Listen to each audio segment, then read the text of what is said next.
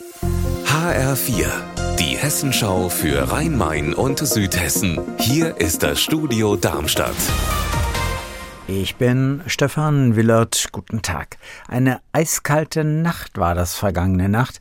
Da hat sich unsere Reporterin Petra Demand in Darmstadt-Ahalgen ganz schön gewundert, als heute früh auf einem Erdbeerfeld bei Ahalgen die Beregnungsanlage lief. Fast wie eine Schneekanone alles eingefroren. Petra, was war da los? Es hat wirklich verrückt ausgesehen. Von weitem war alles weiß, aber von nahem hat man gesehen, das ist kein Schnee, sondern Eis. Eiszapfen an den Birnenbäumen am Wegesrand. Das Gras um die Erdbeerfelder ist mit dickem Frost überzogen. Die Grashalme wie kleine Schwerter und natürlich die Erdbeerpflanzen selbst waren auch dick eingepackt. Mir selbst sind fast die Finger abgefroren, aber die Beregnung, die lief eben fröhlich weiter. Du hast ja mit dem Landwirt gesprochen, der da die Erdbeeren anbaut. Äh, was hat der gesagt? Wie funktioniert seine Methode?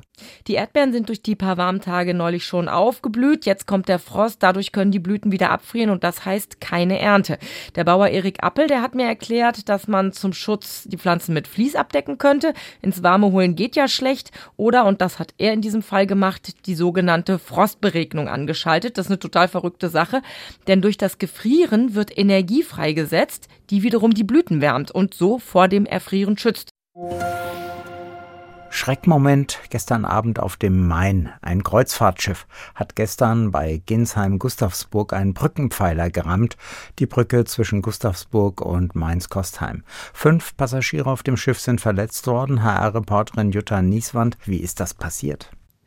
Das Schiff ist in einer Biegung zu weit abgedriftet, denn es war zu langsam. Da ist es dann nicht mehr gegen die Strömung angekommen. Und dann ist es mit einem Brückenpfeiler an der Kostheimer Straßenbrücke zusammengestoßen. Der Kapitän hat noch versucht gegenzusteuern, ist dann aber mit dem Heck noch gegen einen Steg am Ufer gefahren.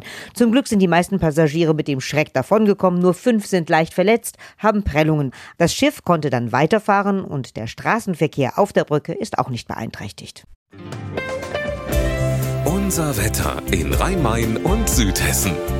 Viel Sonne heute in Südhessen. Es bleibt trocken. Die Temperaturen steigen auf maximal 10 Grad. Und derzeit liegt die Temperatur in Griesheim bei Darmstadt bei 6 Grad. Ihr Wetter und alles, was bei Ihnen passiert, zuverlässig in der Hessenschau für Ihre Region und auf hessenschau.de.